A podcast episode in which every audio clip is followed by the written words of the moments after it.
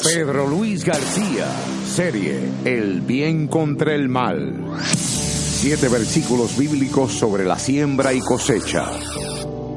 ¿Alguna vez han escuchado la frase siembra para que coseches?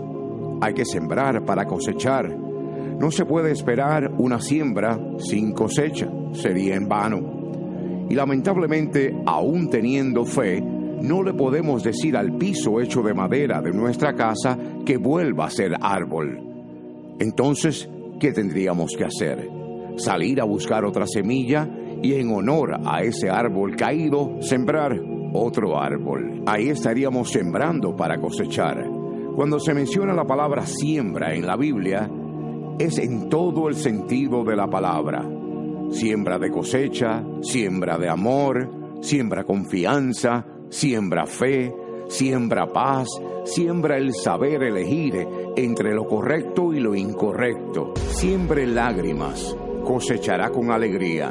Los que sembraron con lágrimas, con regocijo, segarán. Salmo 126, versículo 5. Muchas veces experimenta el dolor en esta tierra, ya sea debido a las tragedias, las decepciones o enfermedad. Sin embargo, para aquellos que ponen su confianza en el Señor, todavía puede haber paz y alegría en medio de ella. No porque no nos lastimamos, sino porque Dios está con nosotros. Siembre justicia y cosechará recompensa. El impío hace obra falsa, mas el que siembra justicia tendrá galardón firme. Proverbios capítulo 11 versículo 18. Hacer lo correcto no siempre nos hace lucir bien o sentirnos apreciados. A veces hacer lo justo hará que otras personas nos odien. Nuestra elección es por la gloria de Dios y su honor es evidente en nuestras decisiones correctas. Siempre hay recompensa en esta vida y la siguiente cuando nos disponemos a sembrar justicia. Siempre injusticia cosechará calamidad. El que sembrare iniquidad, iniquidad segará, y la vara de su insolencia se quebrará. Proverbios 22, versículo 8. Y es que nada de lo que hacemos está escondido de Jehová. Cuando decidimos actuar de una manera injusta hacia los demás, cosechamos calamidad o dolor. El Señor es paciente y desea que cada uno de sus hijos venga al arrepentimiento para quitar toda injusticia de nuestros corazones y acciones. Siembre para la carne, espíritu cosechará destrucción, vida eterna. No se engañen, Dios no puede ser burlado, pues todo lo que el hombre sembrare, eso también segará.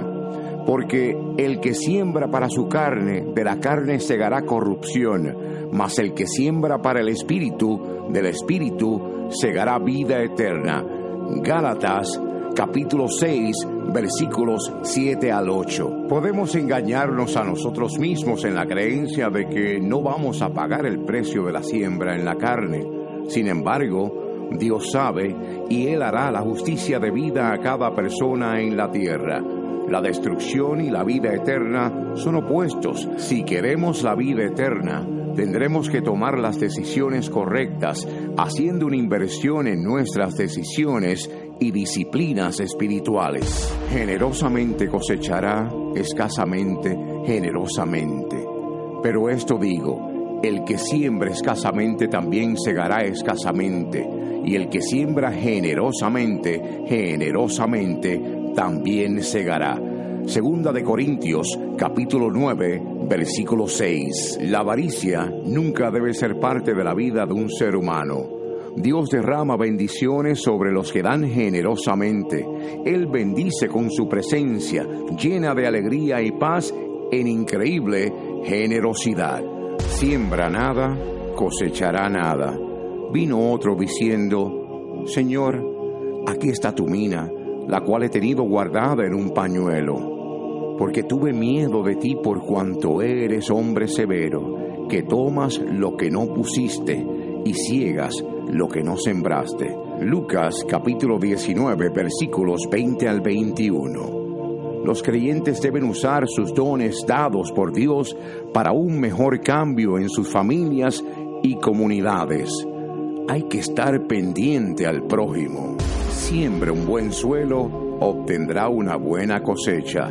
Les refirió otra parábola diciendo, el reino de los cielos es semejante a un hombre que sembró buena semilla en su campo. Mateo capítulo 13, versículo 24.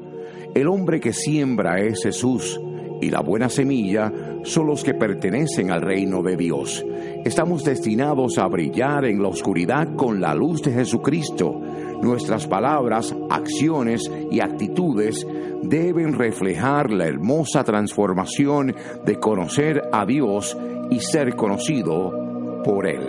Dios ha sembrado en su palabra su enseñanza. Y si analizamos la Biblia de principio a fin, podemos concluir que siembra la lucha entre el bien y el mal, desde Génesis con Adán y Eva a Apocalipsis con su llegada divina a reclamar lo suyo, porque el hombre no ha sabido qué hacer con la cosecha que le ha sido dada. Por eso el mundo se encuentra en la situación que está.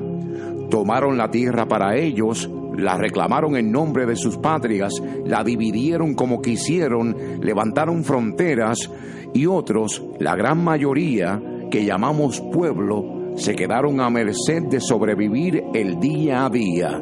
Y lo mismo ha pasado a través de la historia por generaciones. Si sembramos mal, así mismo será la cosecha.